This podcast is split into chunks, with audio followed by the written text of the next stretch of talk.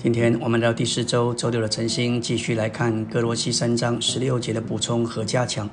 保罗嘱咐我们要让基督的话丰丰富富的住在我们里面，在我们里面安家。如果一个地方成了我们的家，我们必定有自由做必要的安排和调整。照样，如果基督的话要在我们里面安家，我们就必须给基督的话有完全的主权、自由和权利。我们要祷告主。把我全人献给你和你的话，我让你进入我里面的每一部分。主啊，把我内里的琐事做成你自己和你话语的家。这时，我们要经历神话语在我们里面要显出何等的功用。我们都必须承认，许多时候主的话确实领导我们，但是我们里面没有给主的话有充分的地位。我们尝试限制了神的话，约束了神的话。有时我们的确接受一点神的话，但是我们没有让神的话有自由安家在我们里面。对照我们的经历，在日常生活中，尝试我们做主还是基督说的算。在照我们的经历，通常我们不在意的，我们容易让他做主，因为他说了算。但是，只要我们喜欢的、不肯割舍的事，包括我们的嗜好、兴趣，我们就常常紧持不放。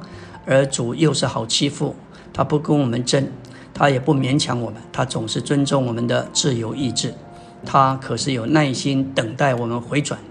另外，在经历上，大事因为郑重，自己也做不了主，只有交托给他做主；而小事也都是自己做主。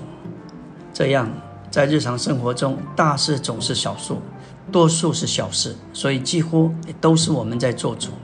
许多圣徒的家中都有一块匾额，上面写着“基督是我家之主”，但实际上做主的常是父亲，不是父亲就是母亲。大人不在，儿子做主；有时女儿也不甘示弱，也要做主。当一家人都住在一个屋檐底下，但是少有来在一起有祷告、有交通。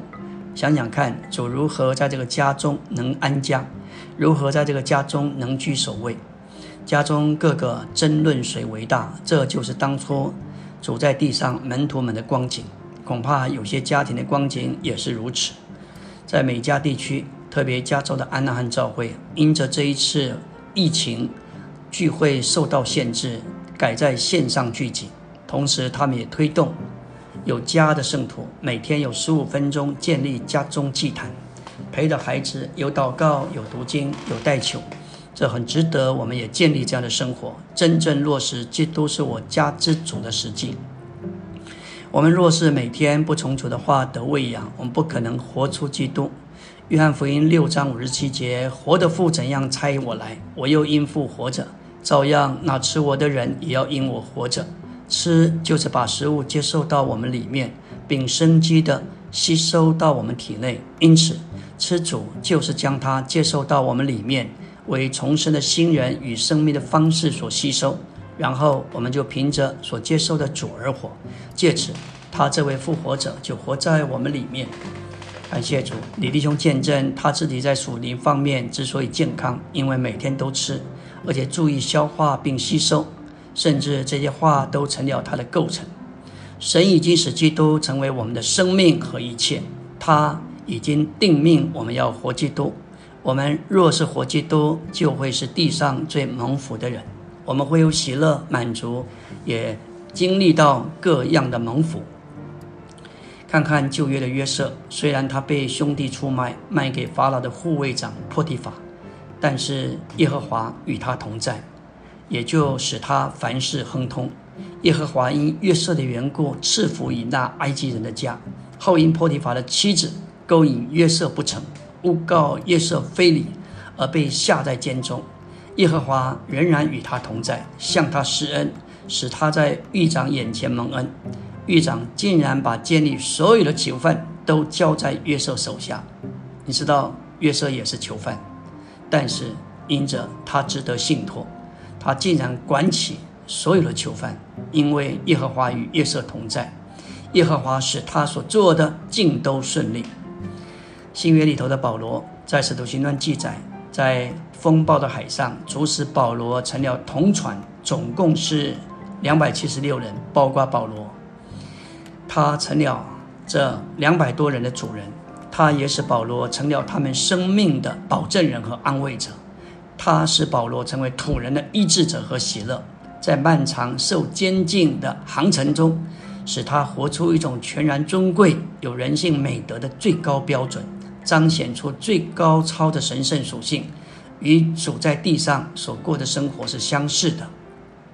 感谢主，要将话接收到我们这人里面，我们不该仅仅读这些话，也该将我们的读以祷告、歌唱、颂咏、颂颂赞和呼求主名调和。每当我们打开神的话，我们都当浸沉浸润在祷告的气氛和气息里，借着所读的经文与主交谈，这样我们是很容易被注入。